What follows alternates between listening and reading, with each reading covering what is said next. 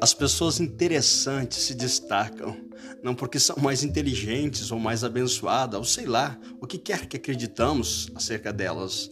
Elas sacam o óbvio e jogam na nossa cara. No humor, isso é evidente, no aprendizado, na liderança, na filosofia, na criatividade, enfim, em tudo. Sobre destacar-se, se eu pudesse dar uma dica, diria Presta atenção em tudo, aprenda a ler os sinais. Quem sabe a grande sacada está no que você não está percebendo.